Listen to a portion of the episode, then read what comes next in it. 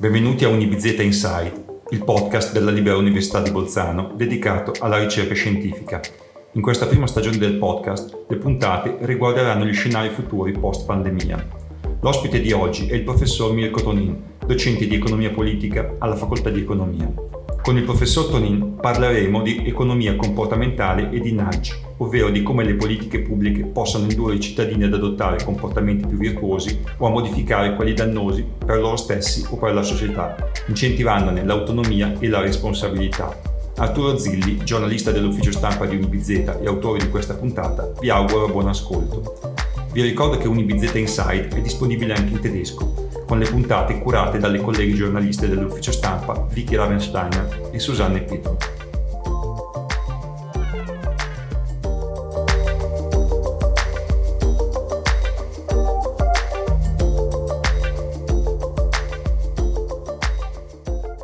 Professor Mirko Tonin, che cos'è l'economia comportamentale? Qual è l'oggetto che studia questa branca dell'economia e quali sono i suoi strumenti? Allora, l'economia comportamentale studia le decisioni economiche, ad esempio le decisioni riguardo al risparmio pensionistico, all'assicurazione, eh, tenendo conto di due cose. Eh, prima cosa è dei processi cognitivi eh, che caratterizzano il processo decisionale umano, inclusi i limiti che questi hanno. Ad esempio noi abbiamo delle difficoltà notevoli a pensare in termini di probabilità, noi abbiamo difficoltà uh, a pensare al futuro, uh, per cui molto spesso c'è un conflitto interiore tra quello che programmiamo, che vorremmo fare, ad esempio andare a correre, andare in palestra, e quello che in realtà poi facciamo, ad esempio stare sul divano e pensare che da domani, ed è sempre da domani, uh, cominceremo a correre tutti i giorni.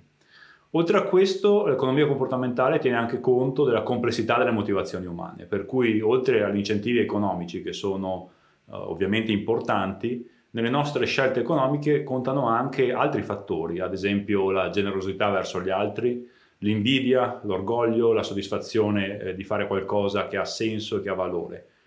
E gli strumenti che l'economia comportamentale utilizza sono vari e sostanzialmente quello che succede è che si è ampliata la cassetta degli attrezzi a disposizione di chi vuole orientare le decisioni, oltre ovviamente agli incentivi economici classici. Eh, ad esempio eh, si può intervenire su come l'informazione viene presentata, eh, ad esempio in termini di perdita o di guadagno. Io posso avere una multa per un'infrazione stradale e la posso presentare in maniera diversa. può essere paghi 100, però se paghi entro una settimana hai uno sconto di 80, oppure può essere paghi 80, se paghi oltre una settimana aumenta a 100. Le due cose sono evidentemente identiche da un punto di vista economico, però vengono percepite in maniera diversa e potenzialmente eh, possono eh, avere degli effetti ed è effettivamente quello che vediamo. Inoltre eh, possono intervenire sulla cosiddetta architettura decisionale, come presento le decisioni, ad, intervenendo ad esempio sullo status quo, cosa succede se non si fa nulla. Eh, così eh, posso ad esempio eh, proporre di aderire ad un fondo pensione ma se la persona non fa nulla, se, no, se la persona non aderisce in maniera attiva non succede nulla, oppure posso far aderire la persona come status quo e poi lasciare la possibilità di non aderire, ad esempio indicando che non si ha intenzione di farlo. In questo modo si lascia libertà di scelta, eh, però può cambiare il risultato ehm, finale perché molte persone eh, non decidono e quindi eh, quello che io definisco come status quo influenza molto il risultato finale. Lei viene dall'economia politica. Come si è avvicinato a questo ramo della ricerca economica?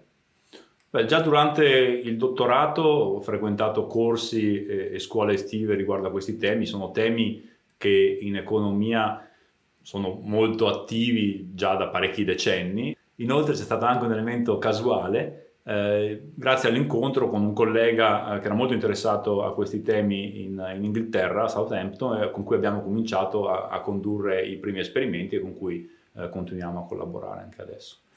Negli ultimi tempi si legge e si sente parlare di spinta gentile, nudge, che poi è anche traducibile in italiano come pungolo. Ecco, ci può spiegare cosa significa?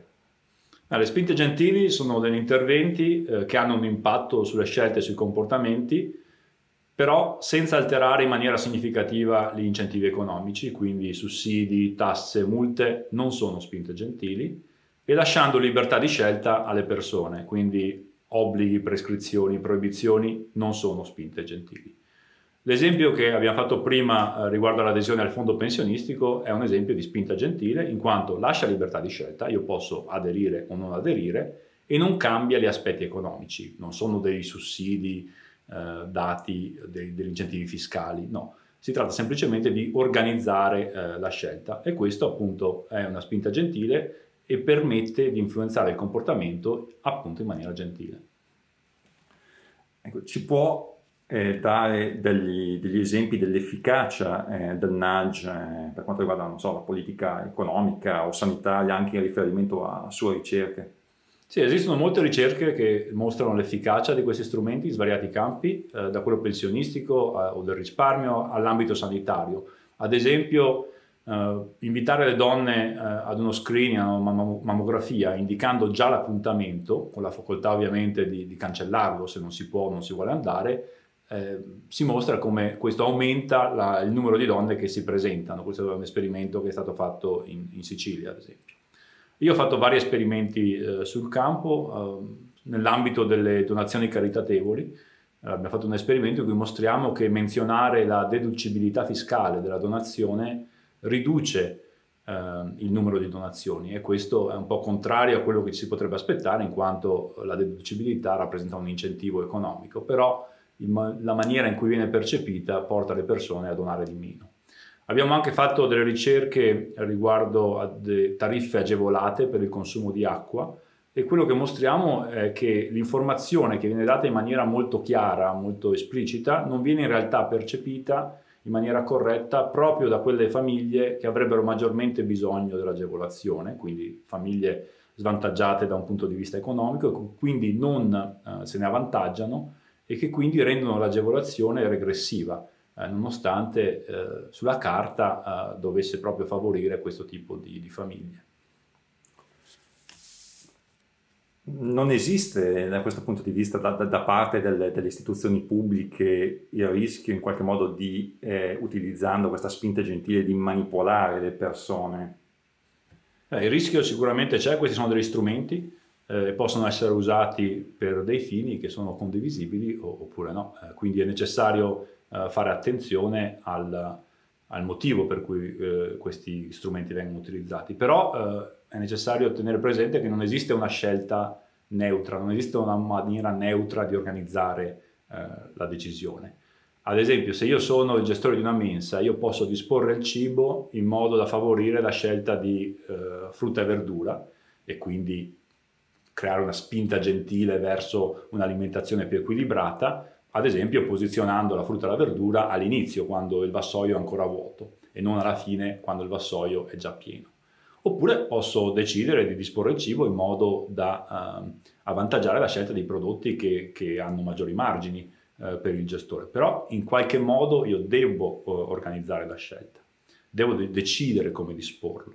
E quindi è molto utile essere consapevoli del fatto che l'organizzazione della scelta ha un impatto uh, su, uh, sul modo in cui le persone poi prendono le decisioni ed essere espliciti riguardo a questo.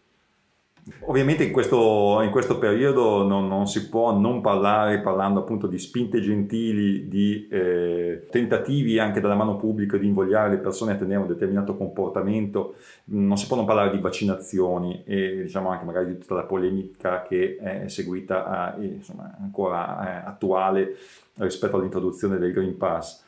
Ecco, la, la, sfida scientifica e logistica del, della vaccinazione sembra vinta, no? sicuramente non quella della sua accettazione sociale. Cosa ci potrebbe aiutare a fare il nudge appunto per convincere le persone a vaccinarsi senza arrivare all'obbligo?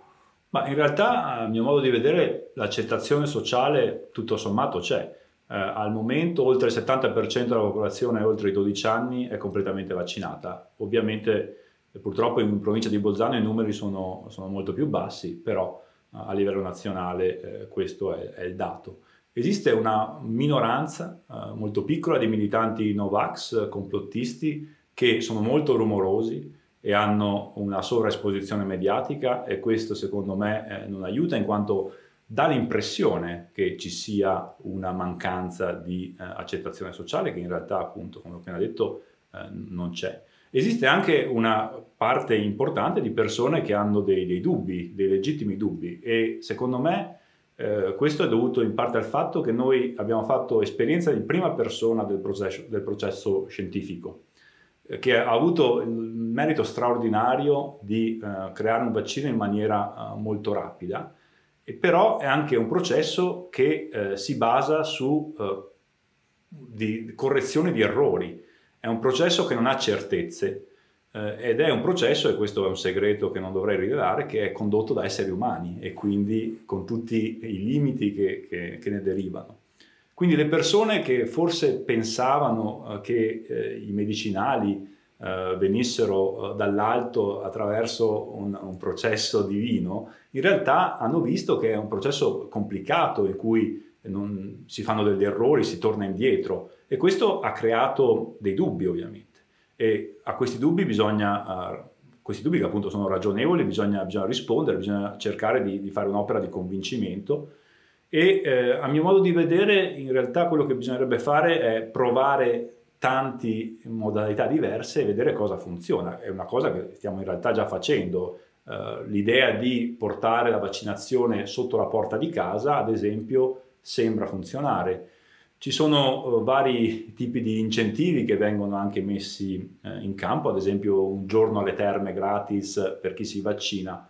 Uh, io ho appena visto uno studio fatto negli Stati Uniti in cui hanno testato se questo tipo di, di, premi, di incentivi materiali funziona e, e sembra di no. quindi mh, mm, non so se, se, funzioni localmente, però l'evidenza al momento non, non è quella. Eh, molto probabilmente eh, la capacità dei medici di famiglia di eh, parlare direttamente, di persone con cui c'è già un rapporto di fiducia, di parlare con, con queste persone che hanno, che hanno, dei dubbi potrebbe essere molto, uh, molto efficace.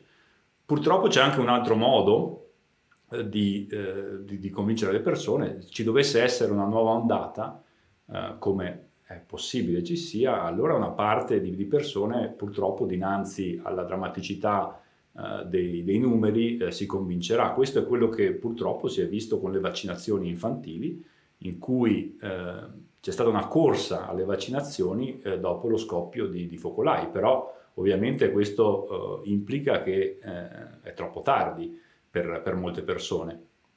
Quindi eh, lo sforzo eh, dovrebbe essere eh, nel, nel, prevenire questo tipo di, di, di atteggiamenti. Professor Mirko Tonin, grazie per il tempo che ci ha dedicato e buon lavoro. Grazie mille.